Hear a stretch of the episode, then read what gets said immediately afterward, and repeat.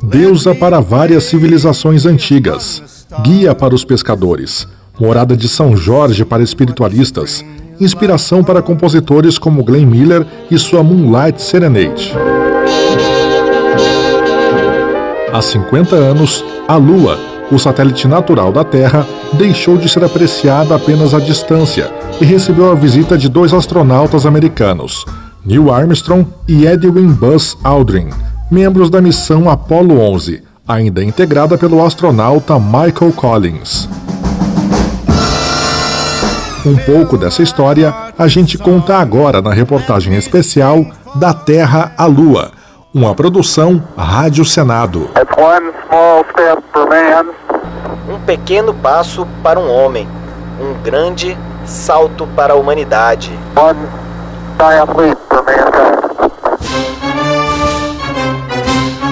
No dia 20 de julho de 1969, conforme estimativas da NASA, 650 milhões de pessoas acompanharam pela televisão os primeiros passos de um ser humano na Lua. Mas essa chegada começou bem antes, mais precisamente na imaginação do escritor francês Júlio Verne. Em sua obra de 1865, Da Terra à Lua, o autor conta como os integrantes de um grupo chamado o Clube do Canhão, entediados após o fim da Guerra da Secessão nos Estados Unidos, se reúnem em busca de uma solução para quebrar a monotonia, já que em tempos de paz as armas estavam aposentadas. Foi aí que o presidente do clube, Impi Barbicane, teve uma ideia construir um canhão que pudesse enviar um projétil para a Lua.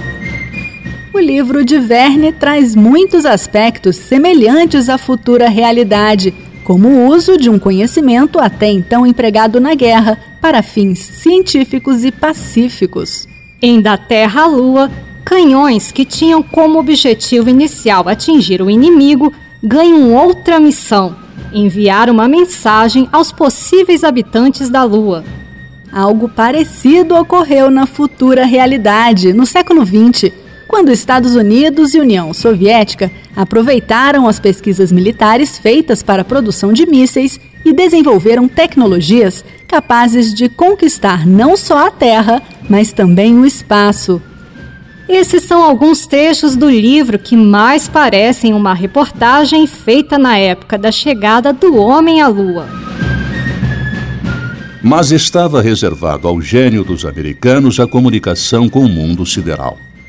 Quanto aos Yankees, estes não possuíam outra ambição senão tomar posse desse novo continente dos ares e erguerem seu mais alto cume, o lábaro estrelado dos Estados Unidos da América. Coincidências? Previsões ou inspirações? Não é possível saber ao certo. O fato é que, ao ler o livro de 1865, o leitor tem a sensação de que a realidade imitou a arte. Da Terra, a Lua serviu como inspiração para cientistas como o visionário russo Konstantin Tsiolkovsky e o gênio alemão Werner von Braun, pai do foguete Saturno V, que levaria a Apollo 11 até a Lua. Zolkowski é conhecido como o primeiro a aceitar o conceito de usar foguetes para viagens espaciais. O cientista e professor russo viu qual caminho a humanidade deveria seguir para sobreviver e deixou o seu pensamento registrado nesta declaração. A Terra é o berço da humanidade, mas ninguém pode viver no berço para sempre. O pai do Saturno V, o engenheiro alemão Werner von Braun, também teve a criatividade despertada pela ficção ao ler obras de Júlio Werner e H.G. Wells. Von Braun nasceu em 1912 e, desde a adolescência, desenvolveu interesse por viagens espaciais, sendo membro da Sociedade Alemã de Foguetes. Durante a Segunda Guerra Mundial, ele foi o líder do Rocket Team, que desenvolveu para os nazistas o primeiro míssil balístico do mundo, o V-2. Após a Segunda Guerra, Von Braun trabalhou por 15 anos para o exército americano no desenvolvimento de mísseis balísticos. Von Braun e equipe receberam a missão de construir o gigante Saturno V. No próximo capítulo, você vai saber como a falta de apoio ao projeto de Von Braun fez com que os russos fossem os pioneiros em colocar um satélite artificial na órbita da Terra. Na segunda metade do século XX, a Guerra Fria mexia com os egos dos cidadãos soviéticos e americanos, e foi esse o combustível da corrida espacial. Conheça os principais lances desse fla-flu sideral agora na reportagem Da Terra à Lua, uma produção Rádio Senado.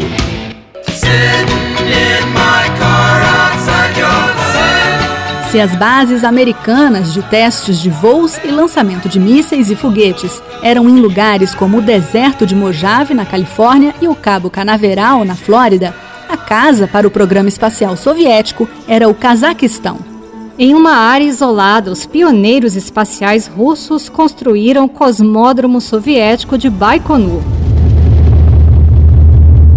No dia 4 de outubro de 1957, em Baikonur, o engenheiro ucraniano Sergei Korolev, o principal cientista de foguetes da antiga União Soviética e sua equipe fizeram o lançamento do primeiro satélite artificial a entrar na órbita da Terra. O Sputnik 1, que em russo quer dizer companheiro de viagem, era branco, do tamanho de uma bola de basquete e pesava 83 quilos e 600 gramas.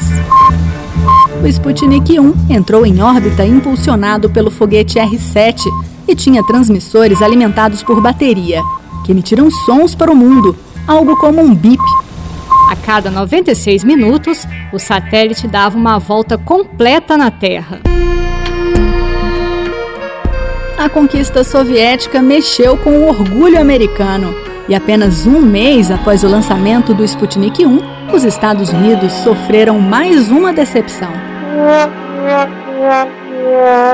Os soviéticos colocaram em órbita o Sputnik 2 e dessa vez o satélite teve companhia, um animal vivo, a cadelinha Laika. A parte triste da história é que a cachorrinha morreu de pânico durante o voo. Parte do atraso dos americanos é atribuído a questões políticas. No dia 31 de janeiro de 1958, Três meses depois do lançamento do Sputnik 1, os Estados Unidos colocaram o seu primeiro satélite artificial em órbita, o Explorer 1. O satélite americano foi o primeiro a fazer uma descoberta científica. Um medidor em sua superfície captou que a Terra é cercada por largas faixas de alta energia radioativa, compostas por partículas presas pelo campo magnético do planeta. Com a corrida espacial cada vez mais disputada, é assinada no dia 29 de julho de 1958 pelo presidente Eisenhower a lei que criou a Administração Nacional da Aeronáutica e Espaço, a NASA. No ano seguinte, em 12 de setembro de 1959, os soviéticos deram mais um passo para frente na corrida ao colocar o primeiro objeto da Terra na superfície lunar, a sonda Luna 2. E no dia 12 de abril de 1961, o cosmonauta russo Yuri Gagarin fez história ao entrar em sua espaçonave, a Vostok 1, deixando outra vez os americanos para trás.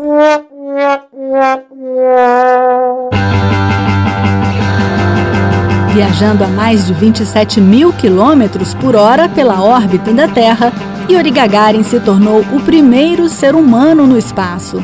Durante a sua viagem, Gagarin narrou que via para os que estavam no controle terrestre. A Terra é azulada. É possível ver a atmosfera. É como um cobertor cobrindo o planeta todo. Родина слышит, Родина знает. Yuri Alexeyevich Gagarin nasceu em uma fazenda coletiva nos arredores de Moscou, no dia 9 de março de 1934. No ano de 1957, ele se graduou com honras na Academia da Força Aérea Soviética. Em 1959, foi selecionado para fazer parte do primeiro grupo de treinamento de cosmonautas soviéticos. Gagarin morreu aos 34 anos em 1968 durante um treinamento para sua segunda missão espacial. O avião em que estava caiu devido ao tempo ruim. Na terceira parte da reportagem, você vai saber como o presidente americano John Kennedy não desistiu, apesar das vitórias soviéticas, e assumiu o compromisso de levar o homem à Lua até o final da década de 60.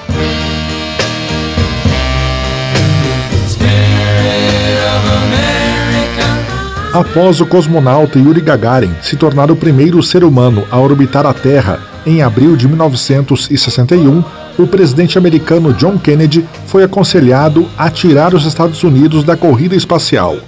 Mas ele se recusou a desistir e, em maio do mesmo ano, falou ao Congresso dos Estados Unidos assumindo o seguinte compromisso: enviar um americano à Lua com segurança até o final da década de 60.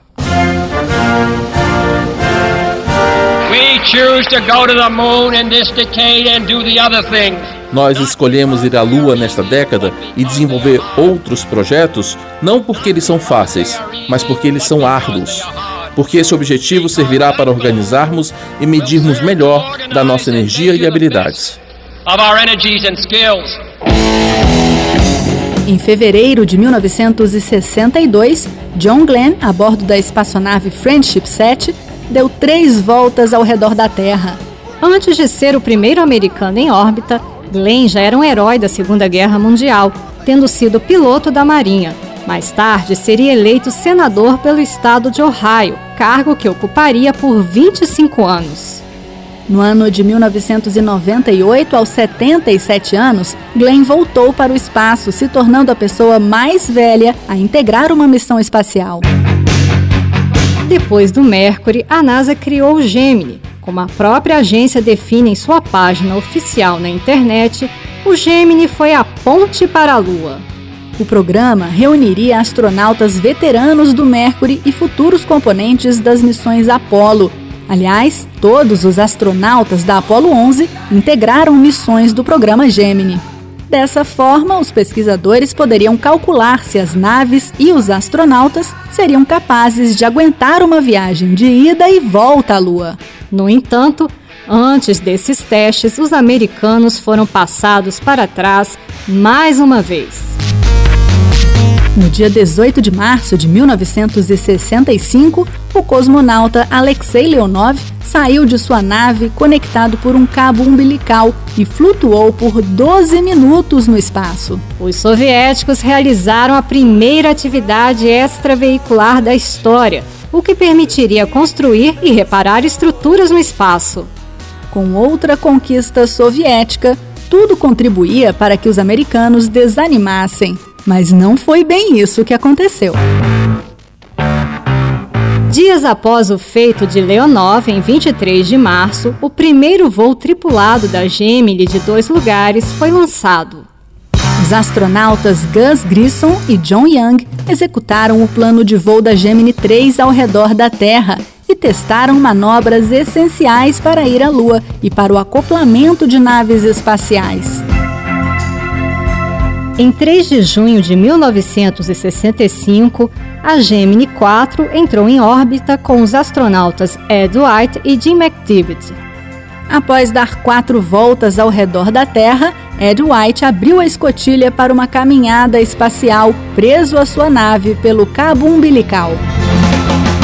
Cada nova missão Gemini aumentava o tempo de permanência das naves e de seus pilotos no espaço. A Gemini 5, pilotada por Pete Conrad e Gordon Cooper, ficou oito dias em órbita, mostrando à NASA que os seres humanos poderiam ficar um período suficiente no espaço para voar até a Lua e voltar. Com a ponte da Gemini concluída, a Lua ficava cada vez mais próxima tão próxima que os habitantes da Terra se adiantaram e, antes da chegada de qualquer humano à superfície lunar, assinaram o Tratado do Espaço Sideral, que entrou em vigor no dia 10 de outubro de 1967. O documento foi assinado por vários países, como Estados Unidos, União Soviética, China, Inglaterra e Brasil. Eles concordaram em não reivindicar nenhum território na Lua ou em qualquer outro planeta ou corpo celestial. O acordo determinou que qualquer humano em missão espacial tivesse garantida a segurança de seu retorno à Terra, mesmo pousando em um país estrangeiro. Além disso, o tratado proibiu a instalação na Lua ou em qualquer corpo celeste de armas nucleares e de destruição em massa. No dia 27 de janeiro de 1967, uma tragédia tomou conta da base da NASA no Cabo Canaveral. Na quarta parte da reportagem especial Da Terra à Lua, você vai saber sobre um incêndio ocorrido dentro da cabine da Apollo 1 durante um treinamento em solo que matou os astronautas Virgil Gus Grissom, Roger Schaeff e Edward White, uma produção da Rádio Senado. Investigações mostraram que fios separados embaixo do assento do astronauta Gus Grissom provocaram um curto. A faísca foi exposta a uma atmosfera de 100% de oxigênio. A combustão foi quase instantânea.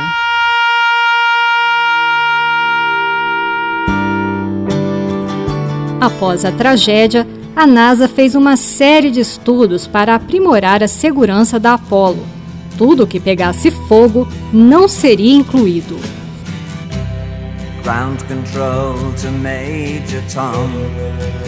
Enquanto os americanos se recuperavam da perda de seus astronautas, os soviéticos viveriam a sua própria tragédia.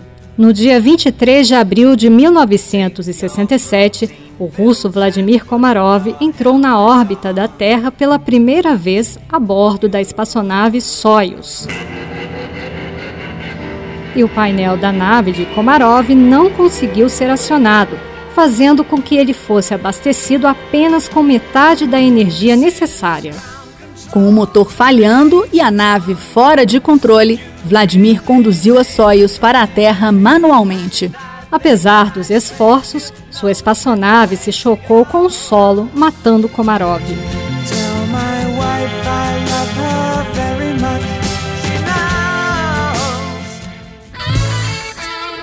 Em 11 de outubro de 1968, o foguete Saturno 1B projetou a Apollo 7 e seus astronautas, Wally Schirra, Don Aizeli e Walt Cunningham, para a órbita da Terra. O trio passou 11 dias no espaço testando os novos sistemas da nave e fazendo experimentos. Enquanto isso, na União Soviética, os russos se reorganizavam, mas em setembro de 1968, os primeiros terráqueos a contornarem a Lua não foram seres humanos. Os soviéticos carregaram o veículo espacial Zonde 5 com minhocas, moscas e tartarugas. Depois da voltinha pela Lua, os animais retornaram para a Terra, vivos. O voo soviético ao redor da Lua acendeu a luz vermelha na NASA. Era hora de os Estados Unidos partirem para o ataque e enviarem o primeiro voo tripulado do Saturno V para a Lua. Os astronautas Frank Borman, James Lovell Jr. e William Anders embarcaram na Apollo 8 no dia 21 de dezembro de 1968, conduzindo a nave por um caminho desconhecido. Eles se aproximaram da Lua na véspera do Natal. Os riscos eram grandes. Mas era véspera de Natal e toda a equipe envolvida na missão da Apollo 8 teve seus desejos de sucesso atendidos. O mundo acompanhava a descrição que eles faziam. A lua era cinza e sem cor. Jim Lovell relatou: É como gesso, ou uma espécie de areia acinzentada de praia. E o trio enviou uma mensagem especial para a audiência. William Anders falou: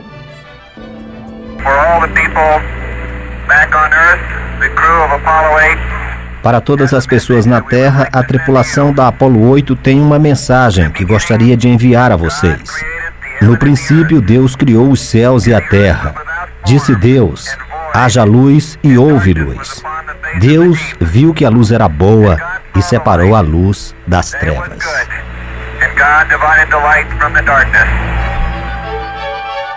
Frank Borman finalizou a mensagem desejando um Feliz Natal diretamente da Lua. E da tripulação da Apollo 8, fechamos com boa noite, boa sorte, um Feliz Natal. E Deus os abençoe a todos e a cada um de vocês em nossa boa terra. A Apollo 8 deu 10 voltas ao redor da Lua. O caminho já estava traçado. Agora, só faltava o pouso. Durante a sua vida, Neil Armstrong pilotou mais de 200 modelos diferentes de aeronaves, mas ele ficaria mais conhecido por apenas um passo: ser o primeiro homem a pisar na Lua.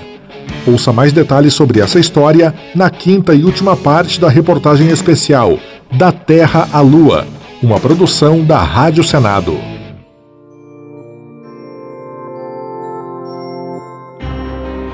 Em 16 de julho, a nave Columbia da Apollo 11 foi lançada para uma missão que duraria 8 dias, 3 horas, 18 minutos e 35 segundos. 3, 2, 1, 0, all engine running. Liftoff. We have a liftoff. 32 minutes past the hour. Liftoff on Apollo 11. Quatro dias depois da saída da Terra, o módulo lunar Eagle, ocupado por Neil e Buzz, se separou da Columbia, pilotada por Michael. Ao redor da Lua, a águia se preparava para pousar. Mais um alarme falso causado pelo sistema de computador durante o pouso deixou todo o controle da missão em terra com a respiração presa. Além disso, o painel acusava um baixo nível de combustível. Neil manteve a calma e conseguiu um pouso suave no Mar da Tranquilidade, nome dado àquela região lunar. Listen, uh, Tranquility Base here. The Eagle has landed. A saída de Neil e Buzz do Eagle havia sido ensaiada na Terra. A prioridade era recolher o maior número de amostras e retornar em segurança para o módulo.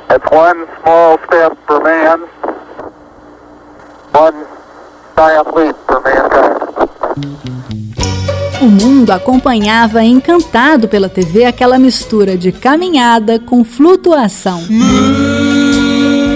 Neil leu em voz alta o que estava escrito na placa depositada na Lua. Aqui, o homem do planeta Terra pôs os pés pela primeira vez na Lua, em julho de 1969. Nós viemos em paz, em nome de toda a humanidade. Por conta do duro solo lunar, Neil e Buzz tiveram dificuldade para fixar a haste da bandeira americana, que tem uma estrutura metálica para ficar aberta. Em seguida, eles deixaram lembranças dos astronautas e cosmonautas falecidos, Gus Grinson, Ed White, Roger Schaefer, da Apollo 1, e Vladimir Komarov e Yuri Gagarin.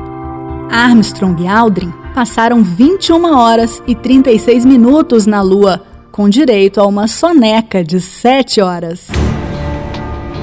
A conquista da Lua foi obra do esforço de milhares de pessoas, incluindo engenheiros, físicos, matemáticos que faziam os complicados cálculos das trajetórias manualmente, já que naquela época não existiam computadores tão avançados. A proeza foi tão incrível muitos até hoje não acreditam em sua veracidade. A internet abriga teorias da conspiração que questionam os registros do pouso e o classificam como montagem. Mas um argumento é capaz de encerrar a discussão. Se o pouso fosse mentira, a União Soviética teria simplesmente aceitado a vitória dos Estados Unidos na corrida espacial?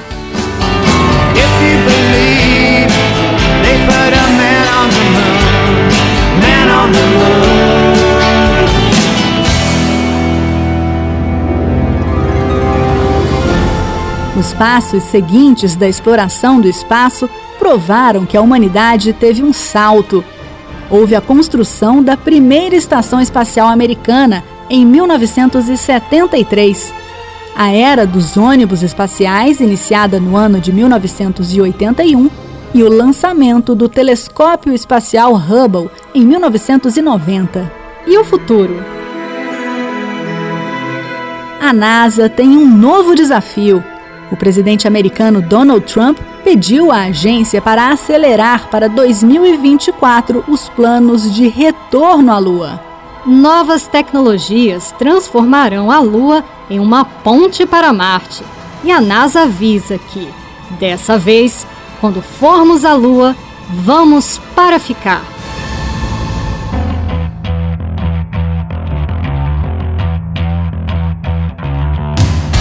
Você ouviu a reportagem especial Da Terra à Lua, uma produção da Rádio Senado. Reportagem e apresentação: Regina Pinheiro e Raquel Teixeira. Locução de Tiago Medeiros, Bruno Lourenço, Olívio Calabria, Alexandre Campos, Guilherme Michelucci, Anderson Mendanha, André Menezes, Gesiel Carvalho e Renato Coelho.